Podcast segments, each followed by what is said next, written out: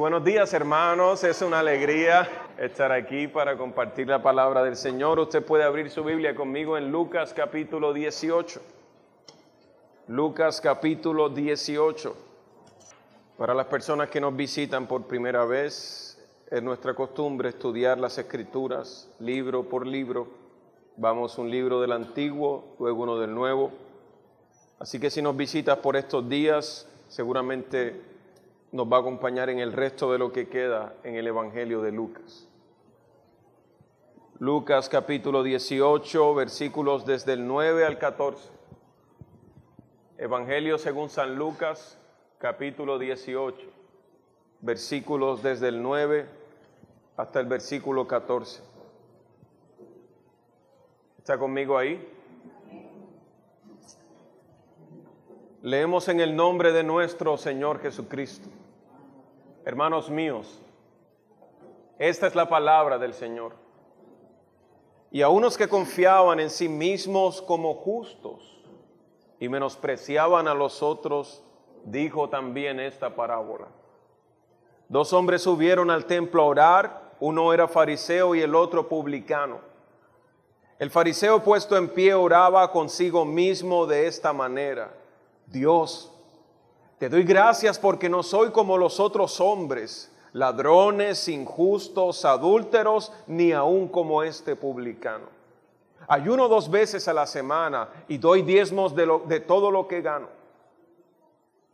Mas el publicano estando lejos, no quería ni aun alzar los ojos al cielo, sino que se golpeaba el pecho diciendo, Dios, sé propicio a mí pecador.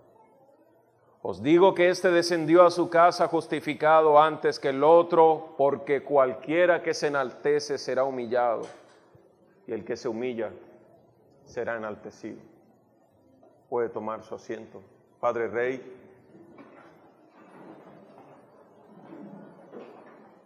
tú conoces nuestra fragilidad para estas cosas. La capacidad que tenemos de estar sentados en este lugar, incluso hablando, y nuestros pensamientos y corazones bien lejos.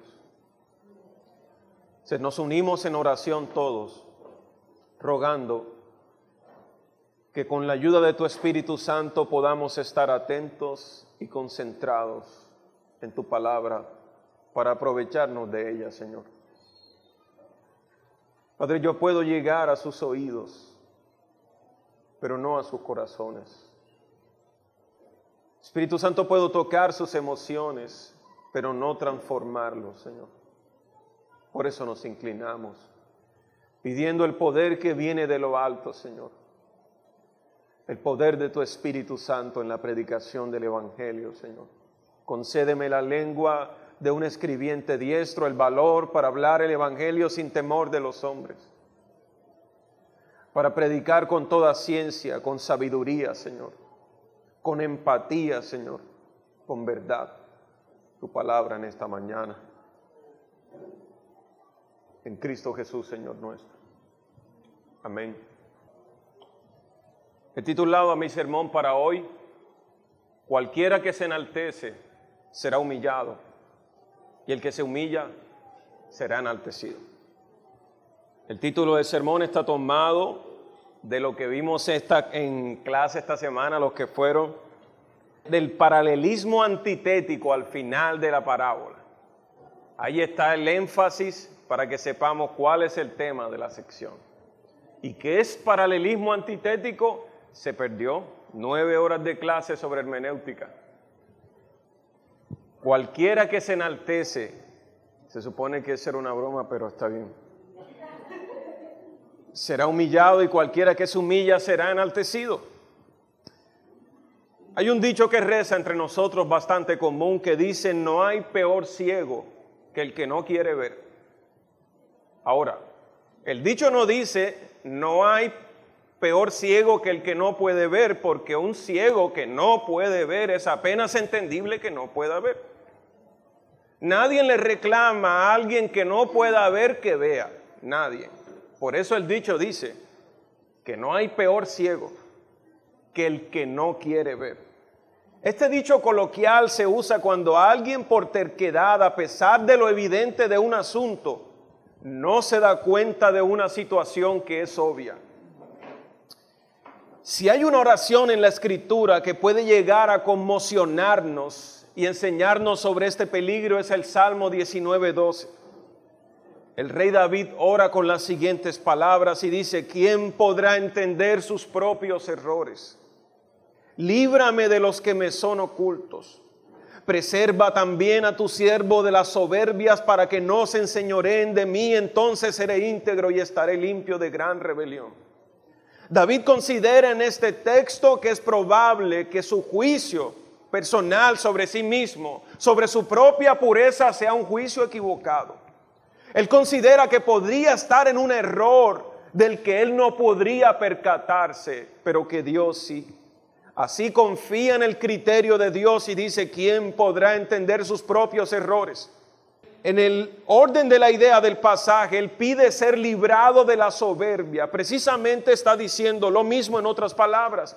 La soberbia es esa clase de ceguera que no permite que los hombres conozcan su condición. Es una ceguera que trae a los hombres a pensar sobre ellos lo que realmente ellos no son. David ora que si Dios lo libra de la soberbia, estaría libre de gran mal entonces. De muchas maneras la Biblia deja claro que Dios resiste la soberbia y que da gracia a los humildes. Explícitamente Santiago testifica sobre esto. Él tiene la capacidad de levantar a los que caminan en humildad delante de Él, pero también tiene el poder de humillar a los que se enorgullecen en su presencia reyes y siervos, hombres de todas clases son llamados a depender de Dios. El, testimonio abundante de las escrituras es evidente. Podría preguntarle a Nabucodonosor lo que significa permanecer soberbio delante de Dios. Podría preguntarle a Saúl lo que significa permanecer altivo delante de Dios. Después de todo, que otra cosa puede ser el pecado sino la independencia de Dios y la altivez de la autonomía. El Evangelio de Lucas a lo largo de nuestro estudio nos ha mostrado claramente esta secuencia de narraciones y porciones didácticas desde el principio donde Dios humilla a los que se enaltecen y enaltece a los que son humillados. Las palabras en éxtasis de María en Lucas capítulo 1 versículo 51, cuando ella llega a la casa de su prima y el, el, Espíritu Santo viene sobre María y hace este canto profético que se conoce como el Magnificat, una de las cosas que ella muestra y que es el, el énfasis también de Lucas en el texto. Es la frase que se encuentra en ese canto en el versículo 51 cuando dice, Él hizo proezas con su brazo.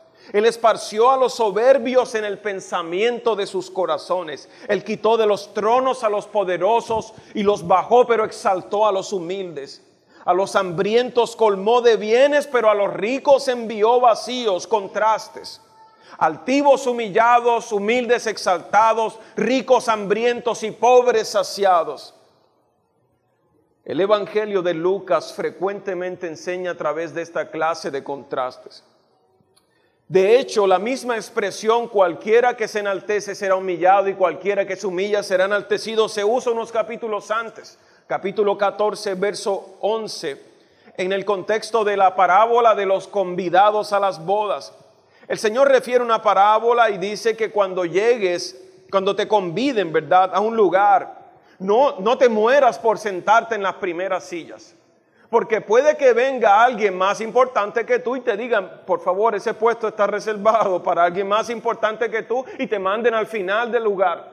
Él dice, mejor siéntate atrás con los humildes. De pronto cuando viene el dueño de la ceremonia te dice, pasa adelante y serás honrado. ¿Por qué? Porque cualquiera que se enaltece, dice el versículo 11, será humillado y el que se humilla será enaltecido. Ahora nosotros sabemos contra quiénes estaba hablando, quiénes eran los que amaban las primeras asientos en las ceremonias. Nuestro texto empieza diciendo, Lucas, ese es el comentario del autor, nos informa sobre a quién se dirige la parábola, para que no quede duda. Versículo 9 dice, a unos que confiaban en sí mismos como justos y menospreciaban a los otros, les dijo esta parábola. Lucas es claro en decirnos a quienes va dirigida la parábola, a unos presentes en la audiencia que confiaban en sí mismos como justos y menospreciaban a los otros.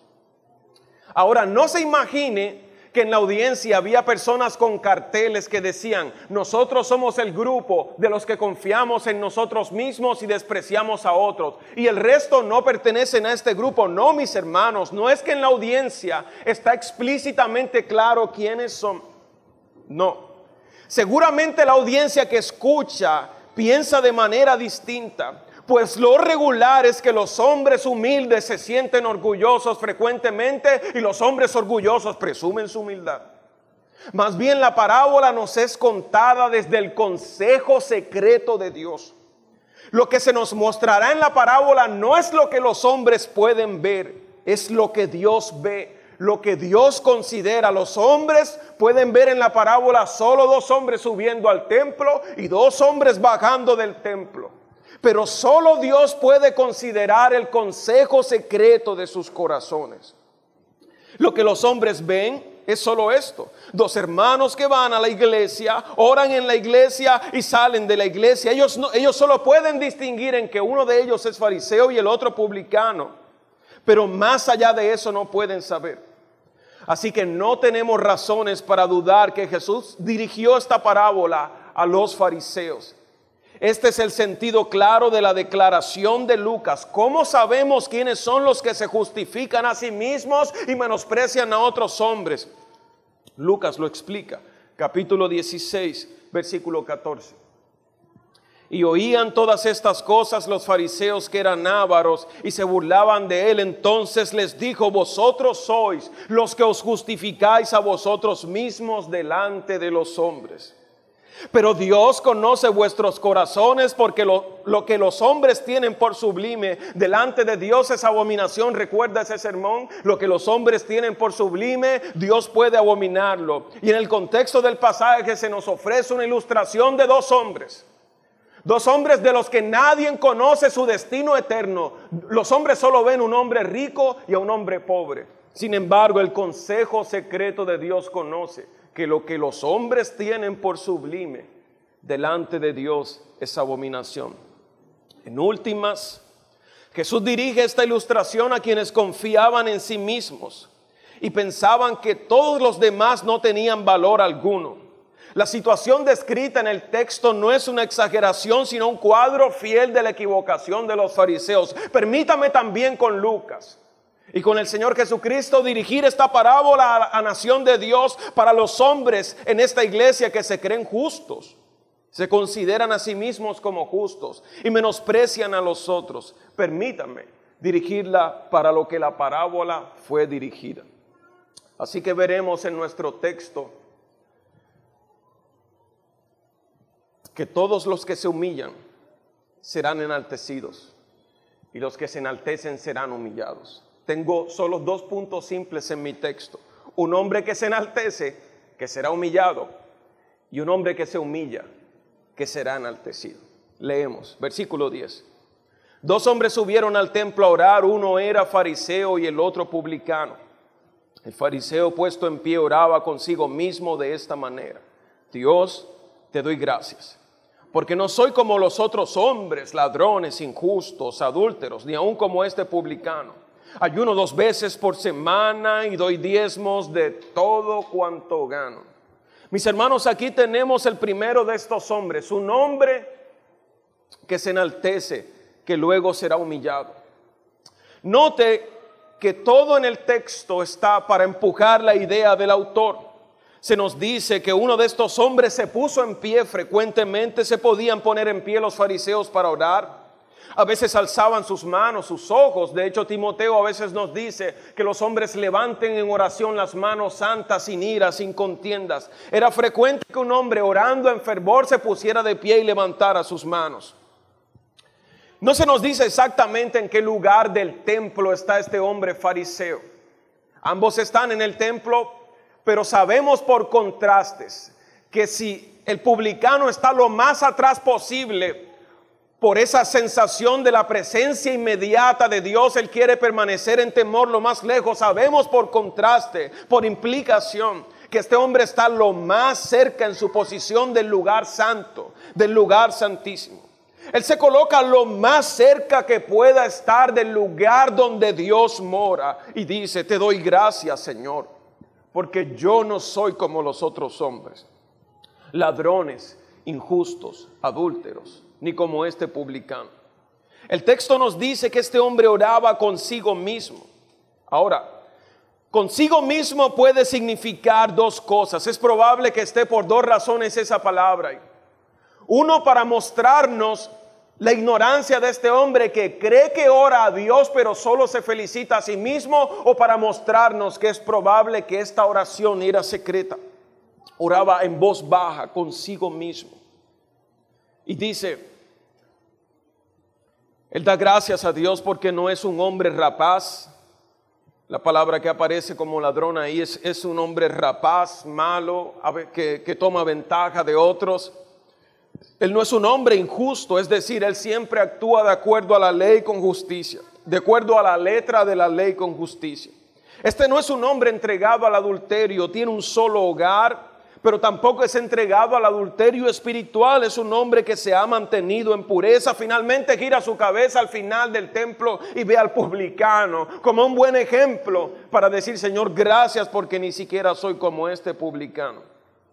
Le llama la atención el cobrador de impuestos que está golpeándose el pecho y lo menosprecia sin saber, que está menospreciando al hombre que va camino al cielo. Ahora, este hombre no está contento solo con las virtudes que emanan a simple vista de él, sino que si la doctrina de la supererogación de la Iglesia Católica Romana fuera cierto, tenemos aquí al hombre que puede supererogar obras. La supererogación es que los santos más prominentes no solo llegan al estándar de justicia, sino que acumulan tantas obras que luego pueden dispensar a los que oran a esos santos supererogación. Si, los hombres pueden supererogar, tenemos a un hombre que ha supererogado delante de Dios muchas obras.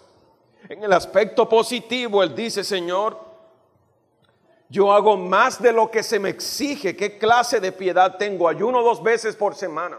Ahora, la ley ordenaba ayunar una sola vez al año, pero este hombre ayuna dos veces por semana. ¿Cuántas semanas tiene un año? 50 semanas. 52 semanas, este hombre está haciendo aproximadamente 104 ayunos anuales, aunque la ley exige uno. Él tiene 103 ayunos de más que le aventajan. Es un hombre muy piadoso. Pero no solo eso, no solo eso, este hombre diezma de todo, del comino, del eneldo, de cada cosa que este hombre toma, separa sus diezmos. Según Deuteronomio 14, 22 y 23, excede por mucho lo que la ley demanda de él. Qué persona tan ejemplar. Mis hermanos, estamos ante un hombre que sería el perfecto candidato a ser pastor de nuestra congregación. Según Lucas capítulo 11, versículo 37, lo que estos hombres son, lo son solo delante de sus ojos pero no delante de los ojos del Señor. En Lucas capítulo 11, versículo 37, el Señor acusa a los fariseos y a los escribas y dice,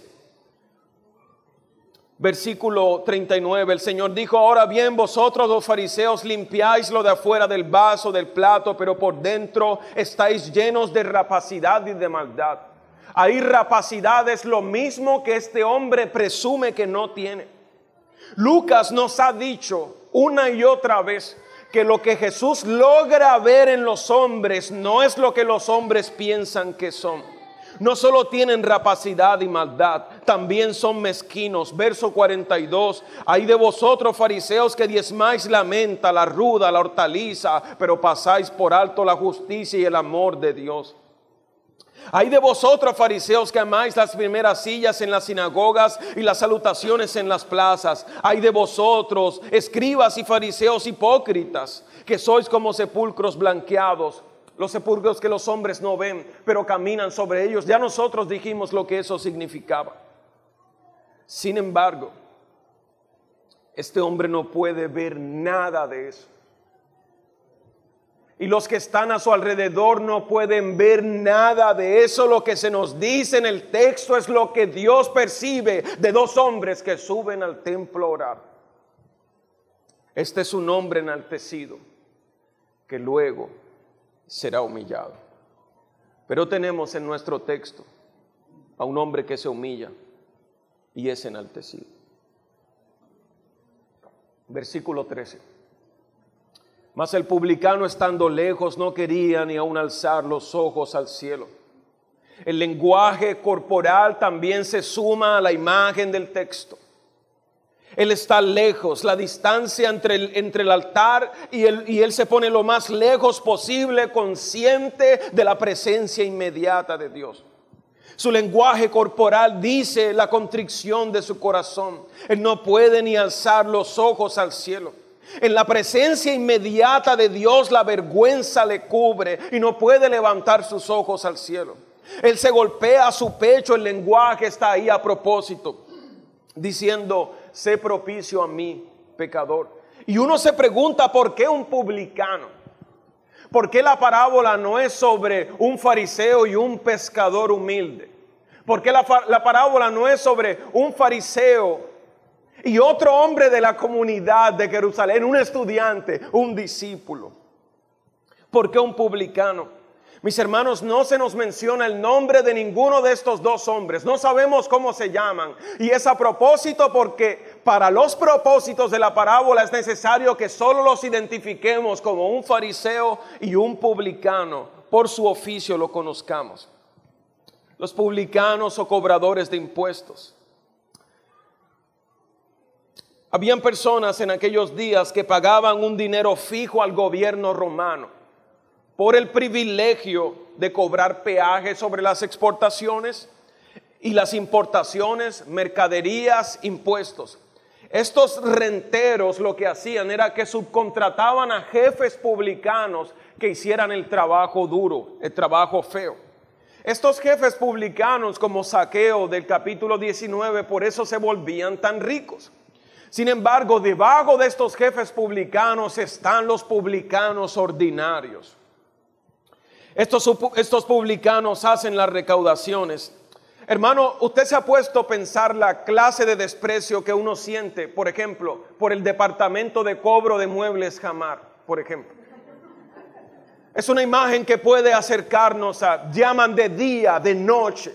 Señor, se le ha deudado seis mil, siete mil, llaman por mil, por dos mil. Los intereses suben. nosotros, si hay algo sobre lo que sentimos de desprecio en nuestra sociedad, es sobre los departamentos de cobro, data crédito y su combo, ¿no? Están haciendo su trabajo después de todo. Pero estos hombres, imagínense en la sociedad de aquellos días cómo eran vistos estos hombres como traidores, que son empleados en el gobierno que oprime para recaudar los impuestos injustos de sus propios hermanos. Cobraban enormes sumas, extorsiones, vivían de lugar en lugar viajando. Lo más probable es que cometieran adulterio de lugar en lugar mientras viajaban. Los publicanos tenían la reputación de extorsionistas. Si eras judío y eras publicano, eras un traidor, un renegado, alguien que no era bienvenido en la sinagoga estás al servicio del extranjero opresor. Sin embargo, ¿por qué un publicano? Lo más probable es que Lucas está citando los contrastes más escandalosos. El hombre más puro en la parábola y el más inmundo de la sociedad. Para que, lo que, para que la conclusión de la parábola sea lo más escandalosa posible en sus días. Los publicanos son favoritos en el Evangelio de Lucas. La palabra publicano aparece 22 veces en el Nuevo Testamento. De las 22 veces que aparece, la mitad de ellas están en el Evangelio de Lucas. En el Evangelio de Lucas, los publicanos aparecen bautizándose en el capítulo 5, versículo 27. Perdón, en el capítulo 5, versículo 27 aparece en el Evangelio de Lucas el Señor llamando a un publicano para que sea su discípulo. Después de esas cosas salió y vio allí un publicano llamado Leví sentado al banco de los tributos públicos y le dijo, sígueme. Los publicanos aparecen frecuentemente en estas listas en el Evangelio de Lucas 5.30, 7.34, 15.1, 19.7, siempre junto con los publicanos y pecadores, dice. Los pecadores son esas personas en, las, en la ciudad que su reputación es tan mala, son tan antirreligiosos que no deberían ser conocidos por ningún otro peyorativo que como pecadores. Los publicanos siempre aparecen en esas listas junto a los pecadores. Pero los publicanos en Lucas, de repente se nos cuenta la historia de un publicano siendo llamado por el Señor Jesucristo. ¡Qué escándalo! Un publicano será discípulo de un rabino. No podía llamar a alguien de mejor estirpe para, para causar menos escándalo. Y como nosotros vemos cómo los hombres reaccionan en el 527, Los fariseos murmuraron enseguida porque Jesús se fue a comer a la casa de un publicano en un banquete con un hombre impío. Sin embargo, este individuo aborrecido es llamado por el Señor Jesús. Luego será que nosotros conocemos como Mateo. ¿no? En el capítulo 7, versículo 29, aparecen los publicanos bautizándose en el bautismo de Juan capítulo 7, verso 29 dice, y todo el pueblo y los publicanos. Él no podía estar contento solo con decir todo el pueblo, es a propósito. Todo el pueblo y los publicanos cuando lo oyeron justificaban a Dios bautizándose con el bautismo de Juan. Y el contraste es inmediato. Imagínense, los sucios publicanos creen, pero los fariseos y los intérpretes de la ley desecharon los designos de Dios respecto de sí mismos, no siendo bautizados por Juan, despreciar el bautismo de Juan era igual que despreciar el designio de Dios, pero ahí están los publicanos bautizándose. Los publicanos siempre aparecen alrededor de Jesús en el Evangelio. Capítulo 15, versículo 1.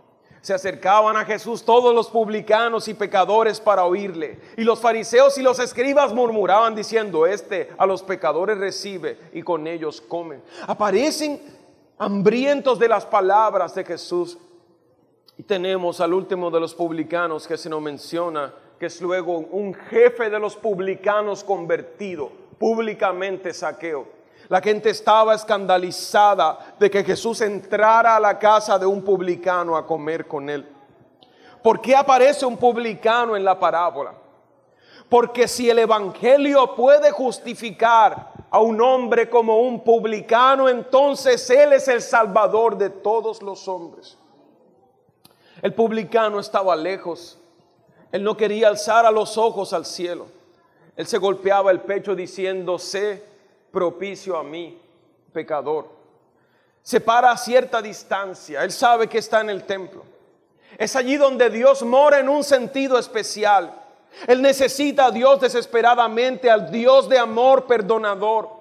Pero llegando al, al templo conserva su distancia lejos del santuario con vergüenza por sus pecados, vergüenza de sí mismo, permanece sin levantar los ojos al cielo y se golpea el pecho en un acto de censura y desesperación.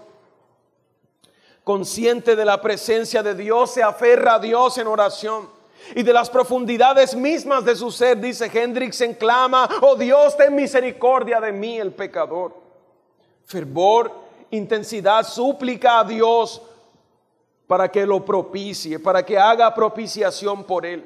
Tiene hambre y sed de la más grande bendición, que la ira de Dios sea quitada de él y se obtenga su favor. Pero recuerde que lo que se nos, lo que se nos enseña en el texto es el consejo secreto de Dios, porque lo que puede ser honorable delante de los hombres puede ser abominable delante de Dios. Tenemos dos hombres que la sociedad de aquellos días juzgaría claramente quién de ellos dos es el hombre santo delante de Dios. Sin embargo, el consejo secreto de Dios es distinto al juicio de los hombres. Estos contrastes están inmersos por el propósito teológico de Lucas. El propósito teológico de Lucas es enseñarnos que Él no ha venido a llamar a justos, sino a pecadores al arrepentimiento. Lucas 5:32, no he venido a llamar a justos, sino a pecadores al arrepentimiento. Y luego con una ilustración nos dice lo que eso significa. Es que los que están sanos no tienen necesidad de médico. Por supuesto, eso no significa que hay hombres justos que no necesitan salvación. Por el contrario, hay hombres que se justifican a sí mismos y se creen que están sanos y que no necesitan médicos. Lucas capítulo 15, versículo 17, os digo que así habrá más gozo en el cielo por un pecador que se arrepiente que por 99 justos que no necesitan arrepentimiento. Por supuesto que no es que hay 99 personas que no necesitan arrepentimiento, sino que el gozo del Padre está en salvar a los pecadores y pasará por alto a todos los hombres que creen que no necesitan arrepentimiento. Los contrastes son evidentes. La parábola del buen samaritano. El fariseo y el sacerdote no socorren al hombre, pero el hombre más impío en la parábola, el samaritano, termina socorriendo con la fe salvadora, ¿no? La mujer sanada en el día de reposo, capítulo 13, versículo 10. Ahí están los hombres en el día de reposo. El día que Dios ha llamado a los hombres para ejercer la piedad, pero hay una mujer enferma, Jesús la sana y lo único que los fariseos pueden decir, el principal de la sinagoga, no hay seis días para trabajar, venid y sed sanados y no en el día de reposo, imagínense. Una mujer encorvada por Satanás y ellos no pueden celebrar, ahí está el contraste Jesús tiene misericordia de esta mujer, pero estos hombres no pueden ver esto. El rico y Lázaro, por supuesto, los diez leprosos de Lucas 17, son diez leprosos, pero solo uno de ellos regresa. ¿Quién es? El más impío de todos, el samaritano. Ahí está el joven rico. El joven rico, un hombre judío que ha guardado la ley, entre comillas, un hombre con un espíritu farisaico que rechaza al Señor y luego un publicano en el pasaje siguiente que se convierte al Señor.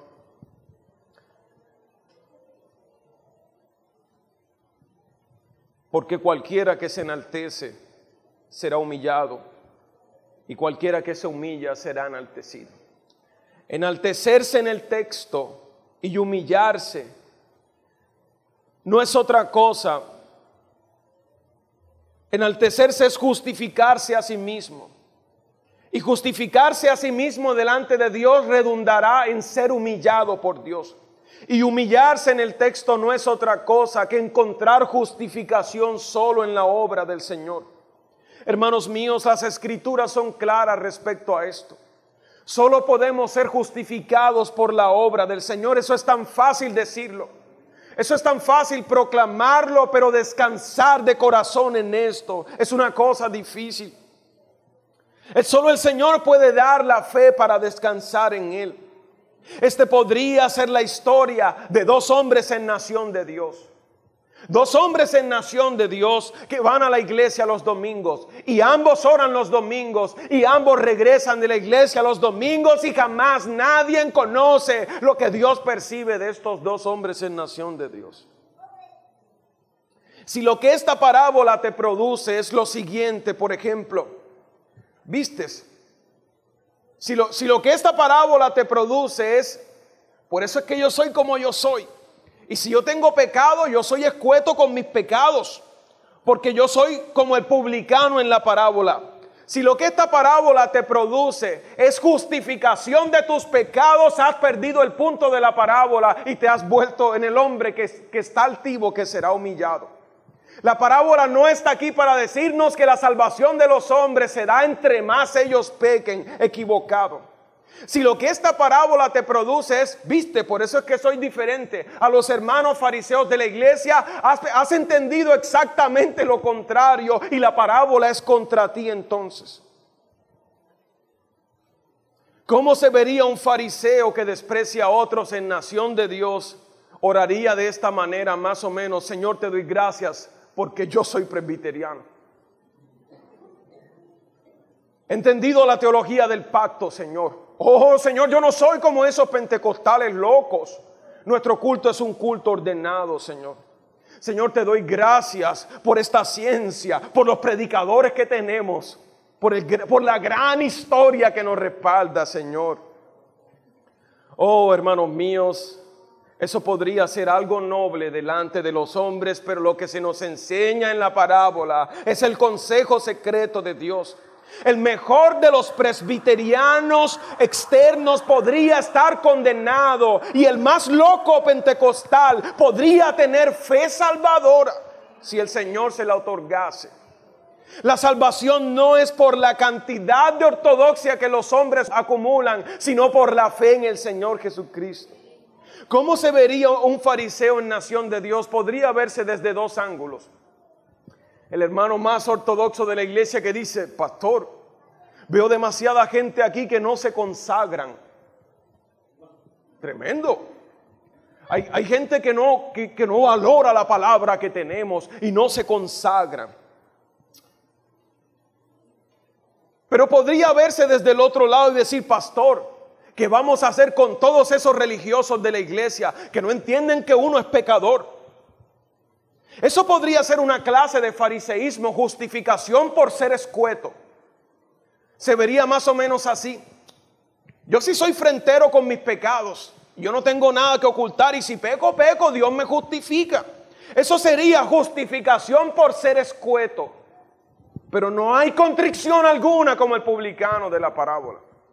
Hermanos míos, esta parábola fue dirigida para los hombres en nación de Dios que se creen justos en sí mismos y menosprecian a los otros hombres. Porque el que se enaltece será humillado y el que se humilla será enaltecido. El terror de esta parábola es lo siguiente. Es terrorífico el texto, aunque usted se ha reído el terror es que nadie nunca externamente percibe quién de los dos hombres fue el justificado, el salvado. Externamente los hombres solo ven a dos hombres que suben a la iglesia y bajan de la iglesia. Suben a la iglesia, oran a la iglesia, pero el punto del texto es que yo les digo, el Señor Jesucristo que conoce el consejo secreto, dice, yo les digo, que este publicano regresó a casa justificado antes que el otro. El desastre religioso en el pasaje es un hombre que ha desperdiciado toda su vida guardando la letra de la ley, pero no confiando en el Salvador que la ley mismo anunciaba. Nunca entendió los propósitos de la ley. Nunca realmente estuvo en la presencia de Dios para conocer su pecaminosidad por, por el espejo de la ley y ser devuelto a su Salvador. Nunca. El desastre de una vida completa solo con una apariencia de piedad. Ir a la, a la, iglesia el domingo, orar en la iglesia, regresar por las tardes, regresar el otro domingo, orar en la iglesia, regresar por las tardes. Pero uno de estos dos hombres fue justificado. Y la parábola está diseñada para que justificado sea el que menos parecía estar justificado. Hermanos míos, permítanme decirle que la salvación que se nos ofrece descansa en el Señor Jesucristo. Nadie en este salón será justificado aparte del Señor Jesucristo o confiamos en la justicia que Él nos da por gracia, por su obra, por la cruz, por su resurrección, por sus promesas, o estaremos confiando en otra cosa. No hay lugares intermedios, siempre encontraremos un sustituto para apoyar nuestra conciencia. Pero cuando un hombre tiene conciencia de quién es Dios, ¿quieres conocer a un hombre que no conoce a Dios? ¿Quieres conocer un hombre entre nosotros que no conoce a Dios? Mira cuál es el más altivo de nuestra congregación. Probablemente mientras predico pensaste en otro hermano. Has tomado la parábola en modo equivocado. Debiste haber pensado en ti como el hombre más altivo de nuestra congregación. Pero los hombres que se acercan a Dios, que son conscientes de la presencia de Dios, de que no hay nada inmundo que va a subir al cielo de Dios, que permanecerá en la nueva creación solo aquello que ha nacido de nuevo, los hombres conscientes de esta gloria que reside en Dios, correrán a Cristo y caminarán en humildad. Porque os digo que cualquiera que se enaltece será humillado y cualquiera que se humilla será enaltecido. En verdad que el juicio último de estas cosas se escapa de los criterios humanos. Una cosa puedo decirte. Como la parábola fue contada para los que confían en sí mismos como justos y menosprecian a otros, quiero regalarte una pregunta que podrías hacerte esta mañana para ver si esta es tu condición. Hay hermanos en esta congregación que tú piensas que sería mejor que no estuvieran con nosotros. Que sería mejor si se salieran, si no tuviéramos que verlos los domingos. ¿Sientes menosprecio sobre otras personas? Si es así, no estás considerando quién tú eres realmente en la presencia de Dios. Por el contrario, esta parábola da esperanza a aquellos que ponen su esperanza en Cristo. ¿Estás quebrado por tus pecados? Esto no es una competencia de pecados. Mira, mira todo lo que yo he pecado y cómo confío en Cristo. No, esa no es la actitud del publicano. Si estás quebrado, quiero que sepas que nunca estarás lo suficientemente sucio para que Jesús no pueda limpiarte. Él puede propiciar a los más sucios. Él puede justificar a impíos, publicanos, despreciados y renegados en sus días. Él puede traer esperanza a todas clases de hombres. Él puede traer esperanza en nación de Dios. De hecho, Él es nuestra esperanza. Porque todos aquellos que se humillan ante Él serán enaltecidos. Esto no es que estás y que hoy por cola y mañana por cabeza eh, y serás enaltecido delante de otro. No tiene nada que ver con eso. Ser enaltecido en el texto significa ser justificado por Dios, estar en paz con Dios, ser abrazado por Dios. Ese es un lugar de privilegio. Hermanos míos, esta es la palabra del Señor. Padre Rey, te damos gracias en esta mañana por tu gran misericordia, Señor. Nosotros también subimos al templo a orar esta mañana, Señor. Y regresaremos a casa del templo. Señor Jesucristo, sé propicio a nosotros, que somos pecadores, Señor. Perdónanos, Señor. Ten compasión de nosotros cuando somos altivos y menospreciamos a otras personas. Perdónanos, Señor. Perdónanos, Señor. ¿Quién podrá entender sus propios errores? Líbrame de los que me son ocultos, presérvame de la soberbia, por favor, y yo estaré libre de gran mal. Te lo rogamos en el nombre del Señor Jesucristo.